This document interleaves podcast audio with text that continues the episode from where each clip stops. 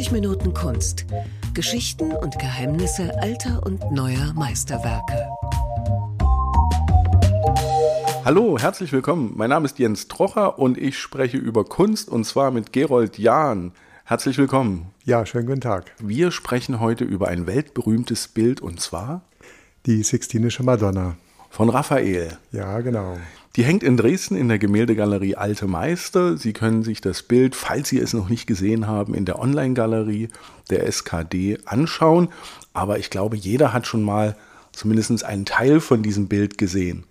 Ja, ich denke, die zwei Engelchen, die gehören wohl zu den meist benutzten oder genutzten Motiven der Reklame auf der ganzen Welt. Also die haben sich schon verselbstständigt. Weil das Bild so bekannt ist, würde ich trotzdem mit einer Bildbeschreibung ein, einsteigen, anfangen. Wir sehen eine Madonna. Ja, eine Madonna, aber auch andere Figuren. Das äh, Bild hat ja eine Komposition eher wie zwei größere Dreiecke. Und wir sehen also eine im Himmel schwebende Madonna unter einem Vorhang, die auf uns herabschaut. Und sie wird flankiert von zwei Heiligen, über die man später vielleicht noch sprechen könnte, und dann eben unten im Bild am, auf einer Balustrade quasi dahingelümmelt zwei sehr irdische Engelchen. Das Diese Madonna muss man noch ganz kurz erklären, ist Maria, ja. die Mutter ähm, von Jesus. Ja, ich denke, bei uns heute ist in unserem heutigen Gespräch eben in diesen 30 Minuten Kunst das Schwierige, den Spagat hinzubekommen zwischen der einen Seite vielleicht einer möglichen Zuhörerschaft, die sich einfach nur mal über das Bild informieren möchte, um vielleicht auch auf einer ja, Treffen mal etwas Bescheid zu wissen.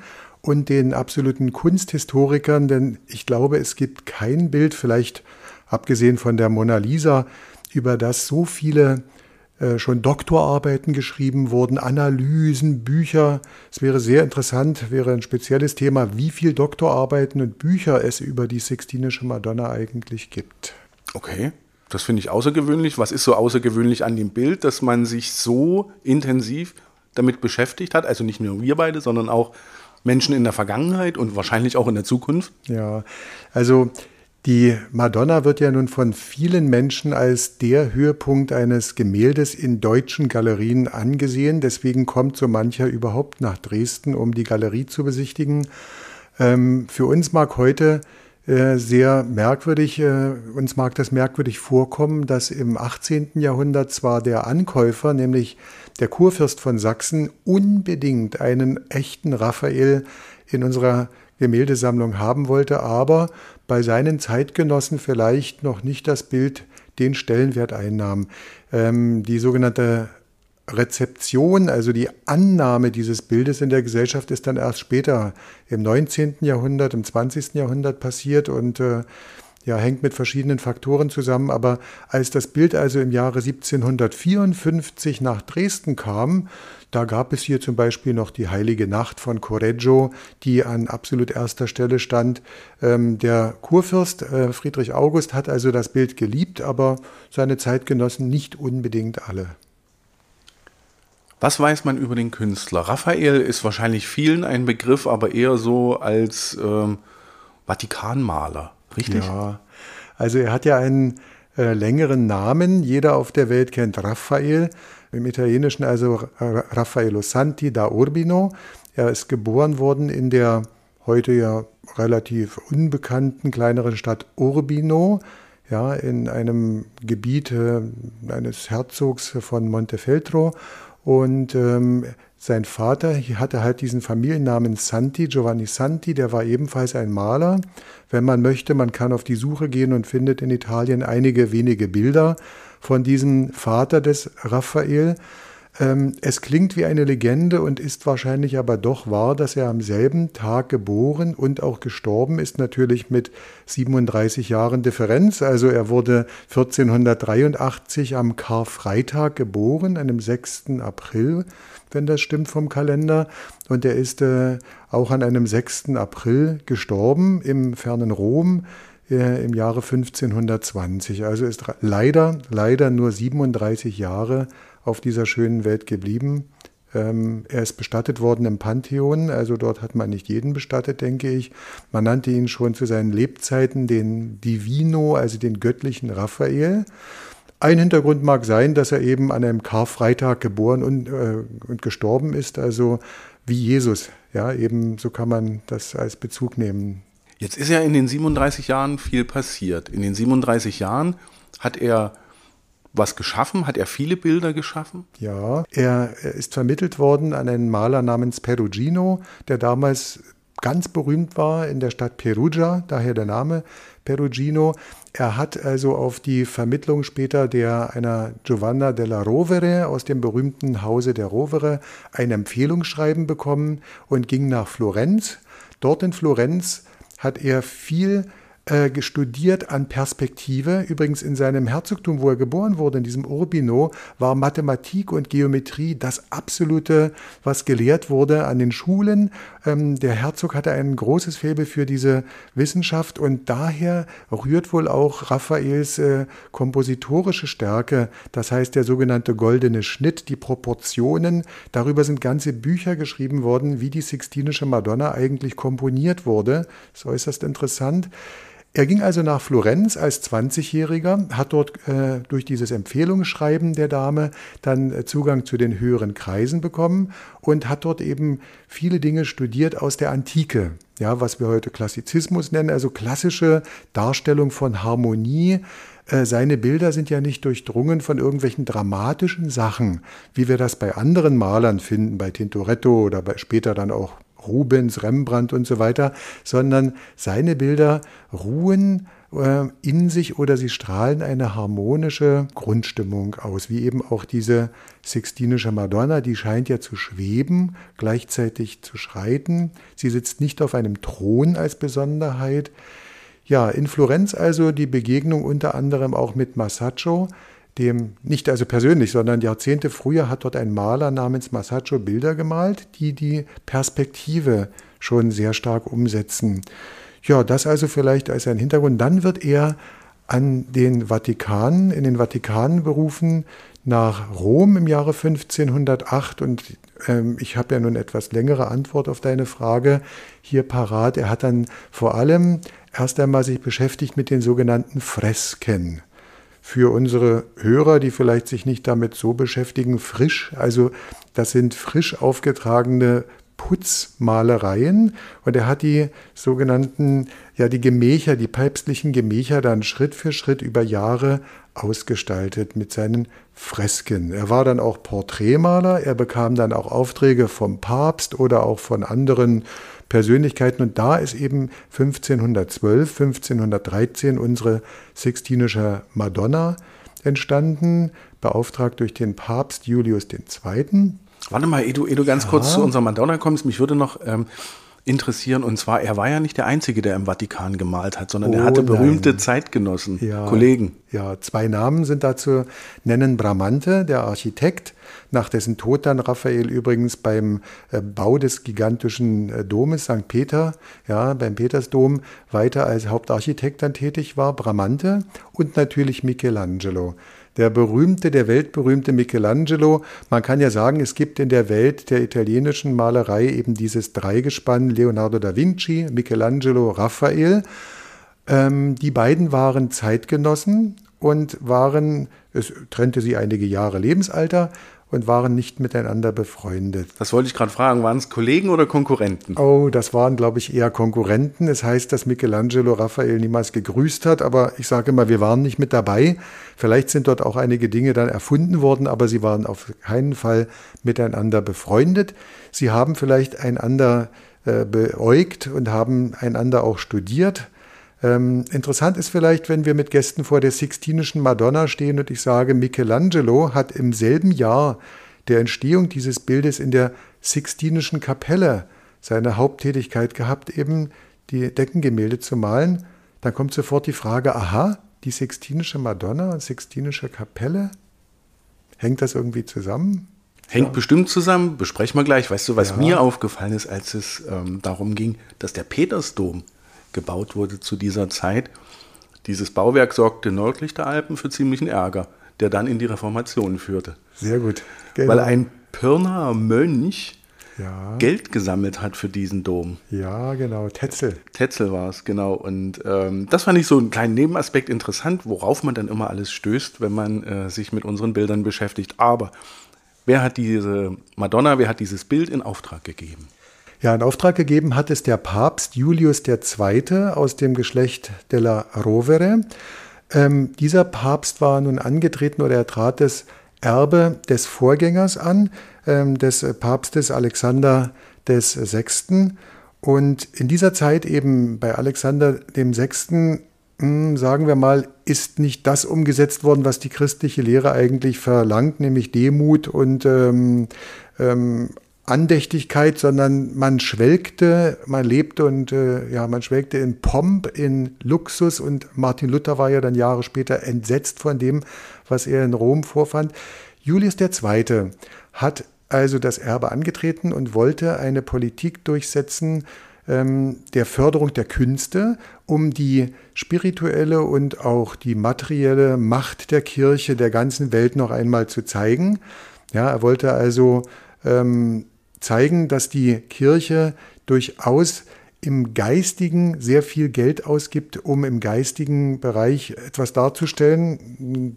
Diese, diese Zeit eben war sehr gut für Raphael. Er wurde beauftragt mit verschiedenen ähm, Arbeiten in den Stanzien, also in den Gemächern. Und das Bild selbst, wenn du darauf also, ähm, wenn du darauf ansprichst, das Bild wurde bestellt, nicht für Rom, nicht für den Vatikan. Es hat niemals in der Sixtinischen Kapelle gehangen, sondern für eine Kirche in einer recht weit entfernten Stadt namens Piacenza.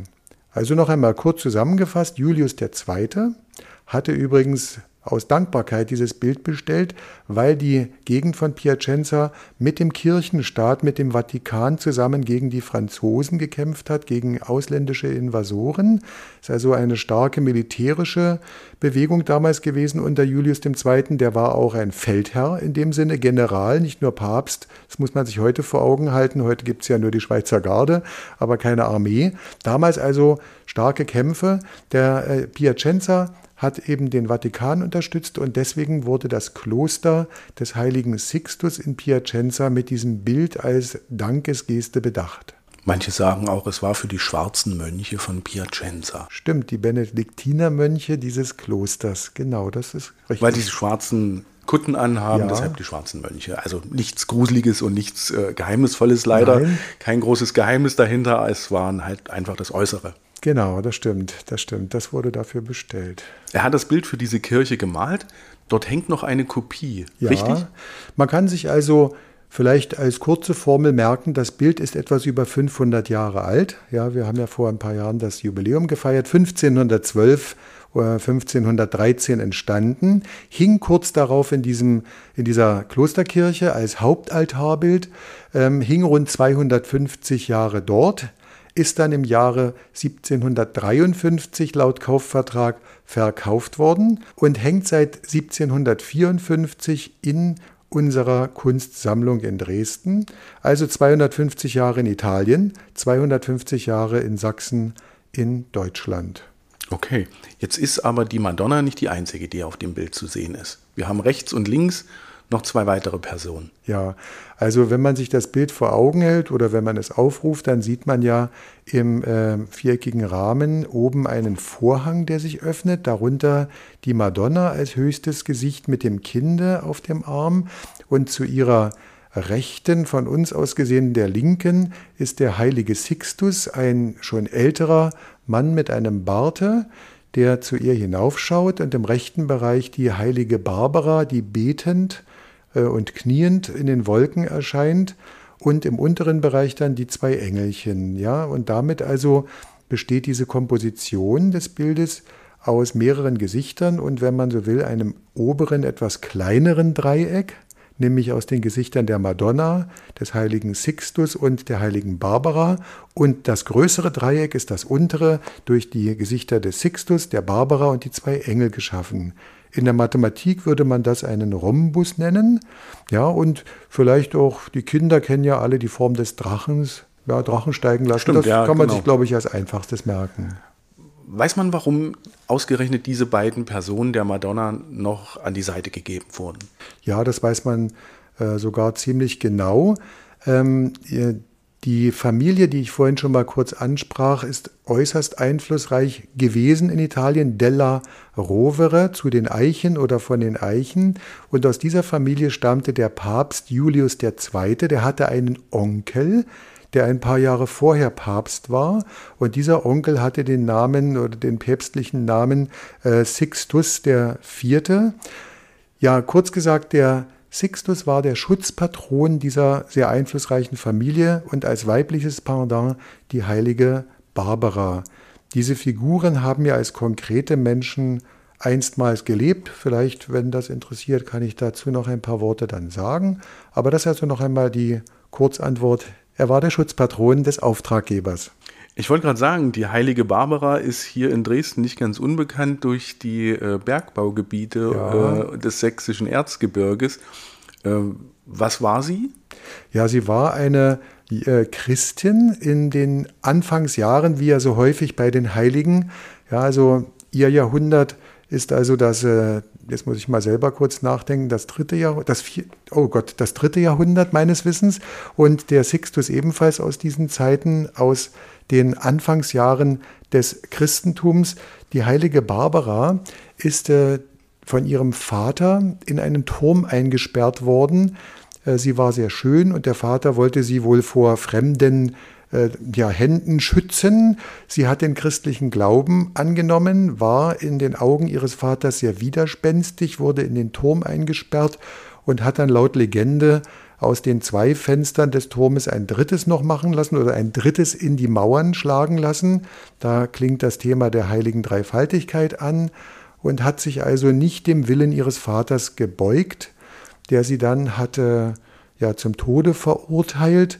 Dann ist sie geflohen, wurde gefangen genommen, weil sie verraten wurde und wurde schließlich enthauptet für ihren christlichen Glauben in Augen eben der Kirche war das eben auch wert, dass sie später dann viele Jahrhunderte später als Märtyrerin für den christlichen Glauben äh, heilig gesprochen wurde. Diese Kanonisierung wurde durchgeführt. Sie wurde dann Schutzpatronin unter anderem der Bergleute, aber auch der Kranken, der Sterbenden und so weiter. Und unser Sixtus? Sixtus ebenfalls in dieser Zeit im frühen Christentum ein, ähm, einer der ersten Päpste, die überhaupt nachweisbar sind. Ja, und äh, er wurde durch fremde Kräfte, durch römische Soldaten höchstwahrscheinlich auch äh, gewaltsam aus dem Leben gebracht. Der heilige Christ oder der, der Sixtus wurde dann äh, heilig gesprochen durch die mächtige katholische Kirche und zum Schutzpatron mehrerer Klöster, Kirchen, Familien, wie gerade eben auch anklang, wobei man aufpassen muss, es gibt eben verschiedene Sixtus. Unsere, unser Sixtus also ist ein anderer, als äh, nachdem zum Beispiel die Sixtinische Kapelle ihren Namen hat. Ach Mensch. Ich will noch mal ganz kurz bei dem Bild ganz oben anfangen. Und zwar ist dort auffällig ein Vorhang zu sehen, was ich persönlich sehr ungewöhnlich finde. Da bin ich nicht der Einzige, sondern es gibt ja wahrscheinlich auch wieder eine Menge Aufsätze und Bücher über, ja. diesen, über diesen Vorhang. Ja, also ich sage ganz einfach, der Vorhang bringt auch ein bisschen unsere, unser weltliches Dasein, unser irdisches Dasein hinein. Er ist wie eine Grenze zwischen unserer Sphäre auf der Erde. Wir stehen in der Galerie und schauen das Bild vom Erdboden aus an, genau wie die Mönche einstmals eben aus ihrer Kirche heraus in das Bild schauten und der Vorhang öffnet sich. Es ist der Effekt, den wir auch aus dem Theater kennen. Wir sind gespannt, wenn der Vorhang geschlossen ist, wissen wir noch nicht, was ist dahinter. Jetzt ist er geöffnet und wir sehen dahinter den Himmel. Ja, wir sehen ja im Prinzip im, im Bild drei Ebenen. Im Vordergrund die zwei Engel auf der Balustrade, dann, ich nenne es mal Mittelgrund, sehen wir die Madonna und die Heiligen und die Madonna mit dem Kinde natürlich. Und im Hintergrund und damit schon hinter diesem grünlichen und seitlich gerafften Vorhang sehen wir die himmlische Sphäre, sehen wir eine Wolke, in der wir, wenn wir lange schauen, eine wundersame Entdeckung machen können, nämlich viele Köpfe. Das war neu für mich. Das habe ich so auch noch nicht gesehen. Und die Wolke ist auch nicht weiß, ne? die ist so leicht gelblich ja. und hat dadurch auch so einen ganz besonderen Effekt. Ja, sie hat einen besonderen Effekt. Also es gibt ja da verschiedene Techniken, die Grisaille-Technik zum Beispiel, eben grau in grau mit Abstufungen. Also da muss man eine Weile schauen, um die Wolke als solche erst einmal zu äh, erfassen. Und wenn man länger schaut, sieht man, die Wolke besteht aus vielen, aus Dutzenden kleinen Kindsgesichtern, Kinderköpfen, Engelchen. Das ist immer ein besonderer Aha-Effekt mit meinen Gästen. Absolut. Wenn ich sage, die zwei Engelchen unten sind nicht allein, sondern oben, ja, da haben sie viele Gefährten. Darüber haben auch die Kunsthistoriker, die Experten schon sehr viele Überlegungen angestellt, wer das sein könnte, was damit gemeint sein könnte. Es könnten die noch ungeborenen Kinder sein, die quasi im Himmel als Geschöpfe warten darauf, auf der Erde geboren zu sein. Sie sind die Botschafter. Ein Engel ist ja ein Botschafter Gottes äh, hinter der Madonna. Also darüber lässt sich treffend natürlich fantasieren, was Raphael genau damit gemeint haben mag. Apropos fantasieren. Diese zwei Engelchen unten am unteren Bildrand, die sehen, der eine sieht gelangweilt aus, der nächste, der schaut etwas ähm, ja, frech den Betrachter auch an, beziehungsweise nach oben. Ist das ähm, komisch oder ist das äh, so beabsichtigt? Gibt's ja, da, eine, was was, was gibt es da für Erkenntnisse ich dazu? Ich denke, es ist eine der genialsten Eingebungen überhaupt eines Künstlers auf der Welt, diese Engel. Sie haben sich ja auch verselbstständigt, also ohne die Madonna kennen weltweit Menschen, ob das Japaner sind, Leute in Sibirien oder in Südamerika. Jeder kennt diese Engel. Schon weniger Menschen wissen, in welches Bild es äh, diese zwei eigentlich gehören und noch weniger dann, wo es genau hängt, eben nämlich bei uns in Dresden in der Gemäldegalerie. Ähm, es wurde früher übrigens angenommen, dass die Engel durch fremde Hände in das Bild gelangt seien, aber das ist wohl nachgewiesen worden äh, durch äh, moderne Technik auch, das ist die Hand von Raphael. Man weiß aber auch, es ist sein letztes Element und es dauerte wohl Wochen. Wenn man bedenkt übrigens, dass dieses Bild im Verlauf von nur einem guten halben Jahr gemalt wurde, dann äh, sind mehrere Wochen schon eine längere Dauer. Raphael hat lange überlegt, was kommt kompositorisch noch unten in Frage und er hatte dann diese wunderbare Eingebung mit den zwei Engelchen, damit eben dieser ja, Rhombus entsteht. Ja, wenn man also jetzt den Schwerpunkt zwischen die zwei Engel legt, dann ist man genau in der Mitte dazwischen. Damit hat man den unteren Punkt des Rhombus. Und das erklärt übrigens auch das Fehlen von einem Flügel bei den Engelchen. Es gibt ja normalerweise bei jedem Engel quasi zwei Flügel. Bei dem einen sehen wir aber nur einen Flügel, der befindet sich aber von der Berechnung her hinter seinem Köpfchen.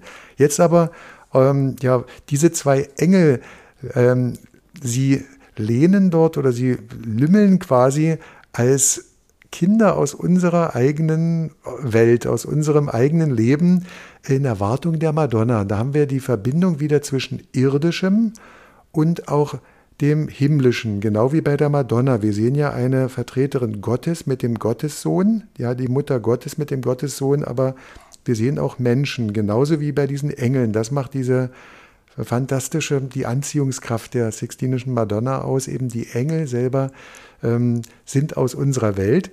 Ähm, sie sind aber nicht einfach als komisches, lustiges Element dort reingemalt worden, sondern sie sind in Erwartung der Erscheinung Marie. Die Maria ist hinter ihnen, über ihnen und wir als Betrachter des Bildes wir möchten Ihnen am liebsten zurufen, dreht euch doch einfach mal um, dann könnt ihr die Maria schon entdecken. Und Sie scheinen dort gelangweilt zu lümmeln ja, wann kommt sie denn endlich? Wann erscheint uns die Maria? Was bei Maria auffällt, ist ähm, dieser Blick in das quasi Unendliche. Ja, sie schaut anscheinend auf uns herab. Wir können ihr in ihre Augen sehen. Wenn man durch die Galerien dieser Welt oder durch die Kirchen ähm, spaziert und wandert und die Bilder sich anschaut, fällt ja auf, dass so gut wie keine Maria einen direkt anschaut. Sie schauen alle seitlich. So war es Usus. Was hier Raphael umgesetzt hat, ist etwas doch Innovatives, etwas Neues. Wir sehen sie nicht auf einem Thron sitzen, wir sehen sie scheinbar schwebend und wir sehen sie mit uns im Dialog, genau wie Jesus auf uns schaut. Man kann das so interpretieren, das Gesicht der Maria ist nicht unbedingt äh, fröhlich gestimmt, obwohl sie ja als Mutter mit so einem schönen kleinen Knaben mit etwa zwei Jahren eigentlich glücklich sein müsste. Nein, wir sehen, sie ist äh, besorgt und sie schaut über uns hinweg auch, was du sagtest, eben in die Unendlichkeit oder auf den Berg Golgatha, auf das Kreuz. Sie weiß, der Sohn wird ähm, schrecklich enden. Sein Leben auf der Erde wird schrecklich enden, nämlich am Kreuz. Jeder fragt sich, ob es ein, ähm, eine reale Maria gab. Also gab es ein Model? Ein Model, ein Modell. Ein Modell. Äh, das ist äh, sehr interessant. Darüber gibt es auch sehr viele Forschungsergebnisse. Es gibt darüber verschiedene Theorien.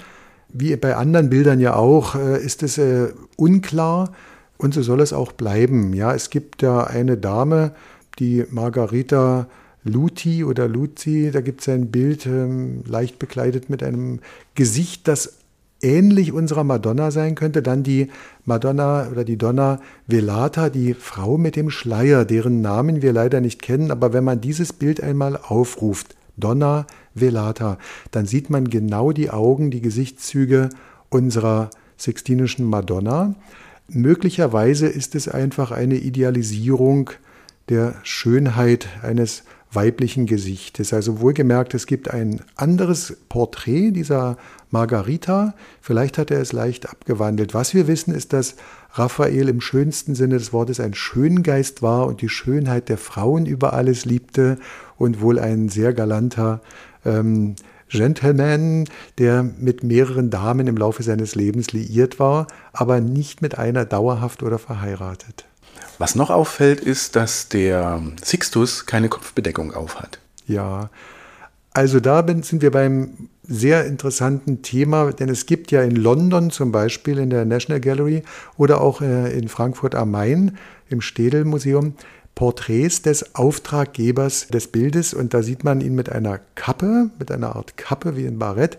Das ist das Gesicht aus unserem Bilde. Hier bei uns ist er eben ohne Kopfbedeckung. Er ist mit entblößtem Haupte vor der Madonna und vor dem Sohn Gottes eben zu sehen.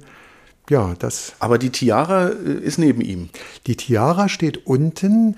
Ähm, vielleicht für jemanden, der sich damit nicht so beschäftigt. Es gibt ja eine Bischofsmütze, genannt die Mitra, und dann die Tiara, die nur dem Papst zusteht. Und diese Tiara, wenn man das Bild anschaut, ist also im linken unteren Bereich unter Sixtus zu sehen.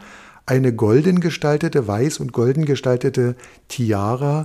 Und auf ihr ist ein ganz besonderes Symbol zu entdecken. Ach.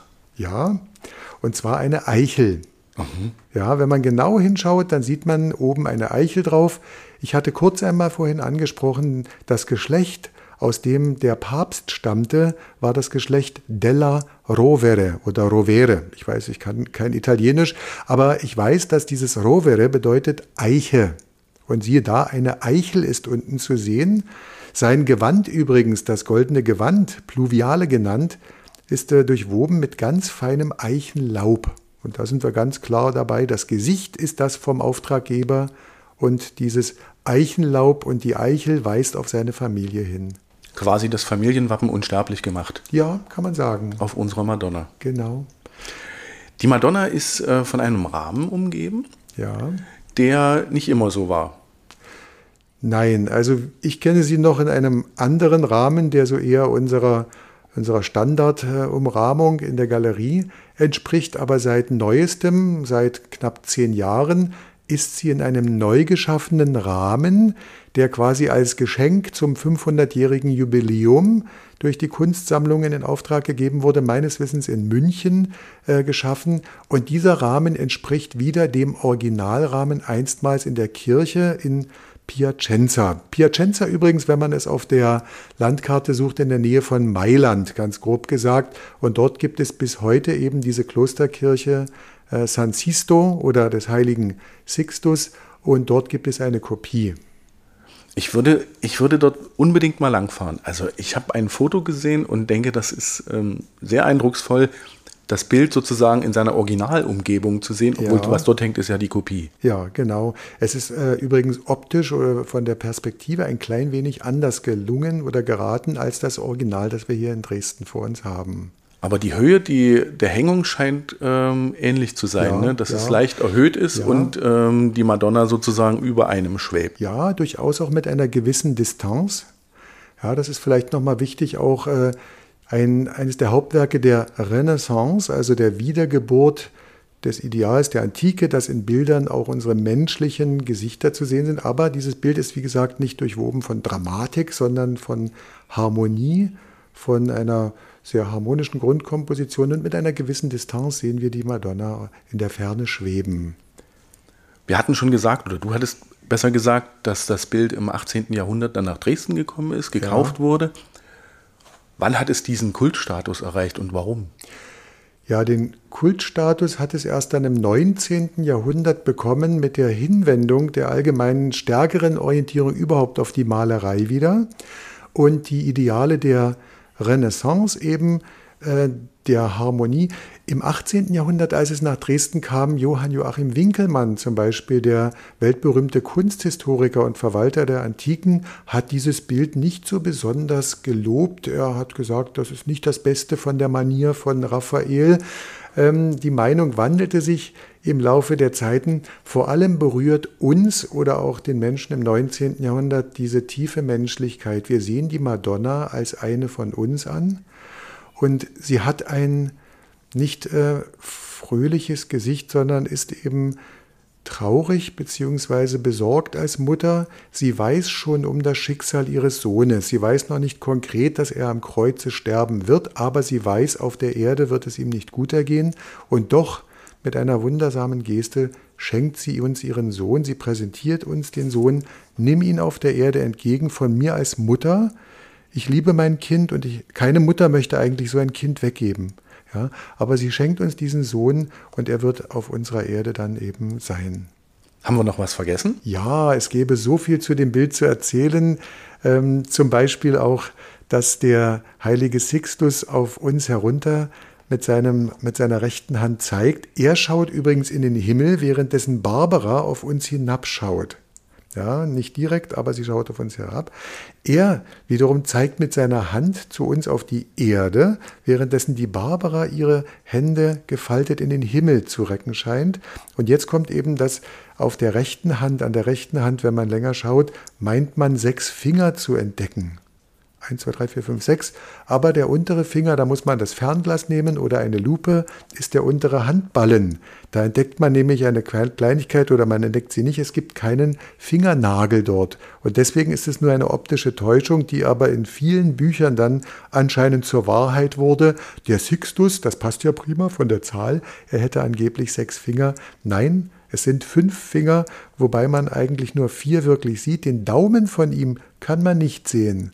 Schauen wir auf die Hand von Barbara, dann sehen wir dort einen Daumen, aber keinen von den anderen vier Fingern. Darüber ließe sich auch jetzt noch lange reden.